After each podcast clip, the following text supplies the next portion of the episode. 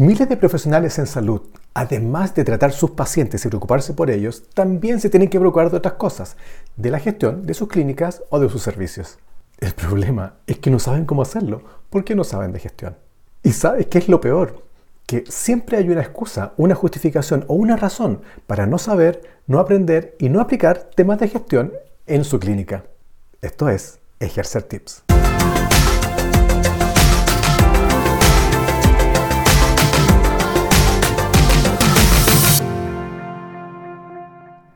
Hola, mi nombre es Andrés Cordero y estás en Ejercer Tips, un espacio donde vas a encontrar ideas, consejos y de todo para mejorar tu clínica, aumentar tu rentabilidad y lograr la tranquilidad que mereces.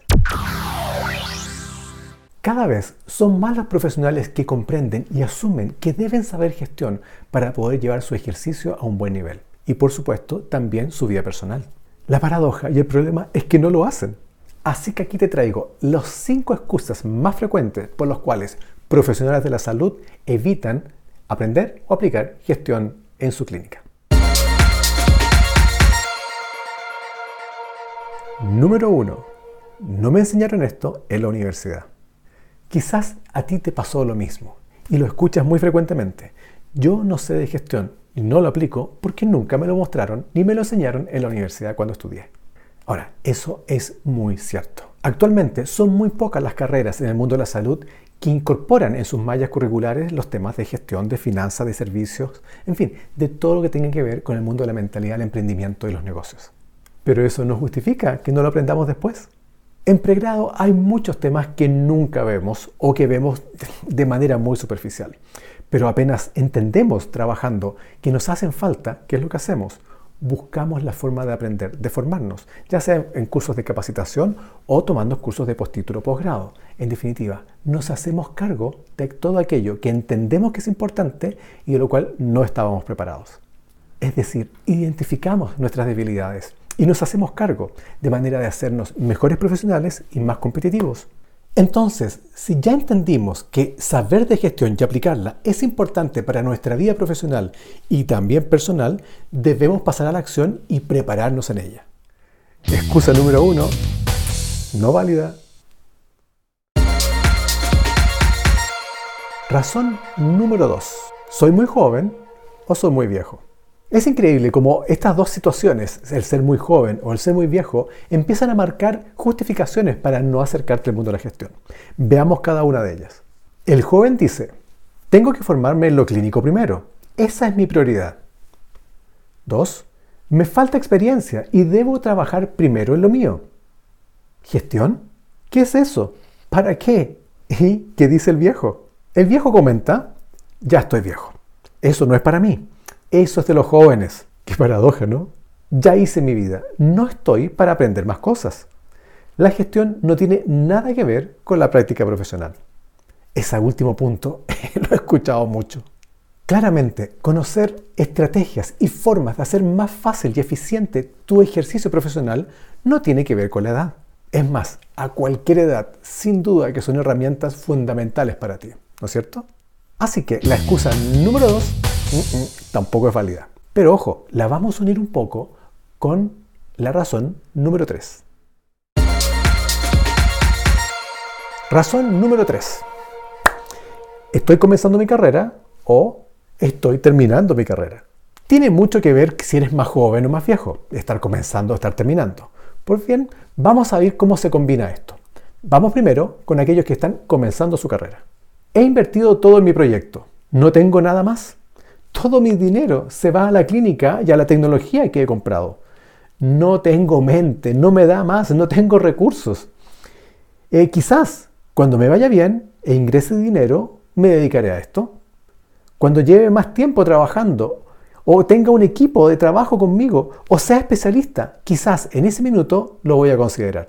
En cambio, el que está terminando su carrera dice, ya estoy de salida, pronto me jubilo, no tiene sentido invertir en esto ahora.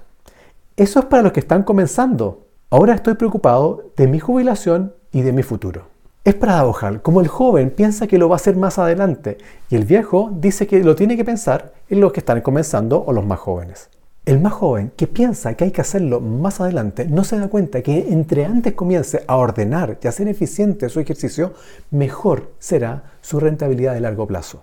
El más viejo que dice estar de salida también dice que toda esta lógica es más de los jóvenes. Él quiere simplemente jubilarse y salir. Pero si no estás preocupado de gestionar tu vida, de gestionar tus inversiones, tus ahorros, ¿cómo vas a vivir? ¿Cómo vas a mantener tu nivel de vida que has tenido cuando trabajabas y efectivamente generabas ingresos? ¿Tienes suficientes ingresos pasivos? Que en definitiva es pensar en inversiones, en gestión aplicado a tu vida personal. ¿Te has preparado? Me parece que justo ahora te has dado cuenta que debiste haber pensado en gestión antes. Así que la excusa número 3, media unida con la 2 también, tampoco es válida. Razón número 4. ¿Trabajo solo o trabajo en un equipo? Sin duda, trabajar solo implica que uno está a cargo de muchas cosas y uno puede entender que muchas veces no hay tiempo para tanto. Uno mismo se siente limitado, hay cosas que definitivamente no logra atender. En cambio, cuando trabajamos en equipo, tendemos a pensar que alguien deberá hacerse cargo de las cosas y caemos en una trampa importante. Veamos qué nos dice la persona que trabaja sola. Estoy solo, mi clínica es pequeña, no tengo tiempo ni dinero para invertir en ayuda, en cursos o en softwares. Eso es para empresas, no para emprendedores o clínicas pequeñas. Cuando tenga más pacientes, sin duda que lo haré. Cuando tenga más gente, una secretaria u otros profesionales, también lo voy a hacer. Veamos qué dice la gente que trabaja en equipo. Alguien del equipo es el que sabe de eso. Yo estoy acá porque soy clínico y hago clínica. Para eso tenemos una secretaria o un administrador. Es el administrador el que tiene que administrar. Yo no tengo por qué hacerlo. Yo no entiendo nada de gestión. Para eso pago para que me ayuden. ¿Qué será primero? ¿El huevo o la gallina? La verdad no tengo respuesta, pero el sentido de poner esta pregunta sobre la mesa es que muchas veces debemos cuestionarnos la forma en que tomamos decisiones. Si trabajo solo, digo, cuando tenga pacientes voy a poder contratar ayuda a una secretaria. Y la pregunta no será al revés. Cuando tenga secretaria y organice todo, quizás voy a tener pacientes. Cuando tenga más ingresos, me voy a preocupar de formarme en gestión. ¿No será que porque no sabes de gestión no tienes más ingresos? Y cuando eres parte de un equipo de trabajo, ¿quién es el líder de la organización? Una cosa es tener socios y pertenecer a un grupo administrativo que hizo una inversión y arriesgó capital haciendo esa clínica. Pero otra, muy distinta, es entregar toda la estrategia a una persona que no necesariamente la entiende o la visualiza como tú. Por eso es momento de preguntarse, ¿quién realmente debe manejar la clínica? El administrador se preocupa del día a día, pero sigue los lineamientos que le da alguien más. Y ese alguien más eres tú. En otras palabras, si tú no entiendes o no defines hacia dónde llevar tu negocio, tu clínica, es imposible que alguien administre el día a día hacia ese lugar. Así que los temas de gestión son parte de tu vida, ya sea cuando seas pequeño, trabajes solo, o seas más grande y seas parte de una organización o de un grupo de trabajo. Excusa número 4, no válida. Razón número 5. Soy especialista o aún no soy especialista. Decir que uno es especialista o no especialista para justificar el saber o no gestión y aplicarlo a tu día a día, la verdad, se escucha más de lo que quisiera. Veamos qué dice el especialista. Yo soy clínico y tengo una especialidad. No tengo tiempo para eso.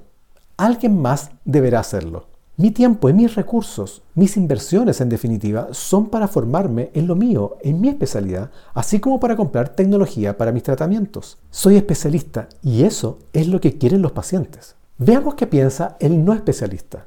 Mi prioridad es especializarme y por lo tanto mi dinero está enfocado en ello.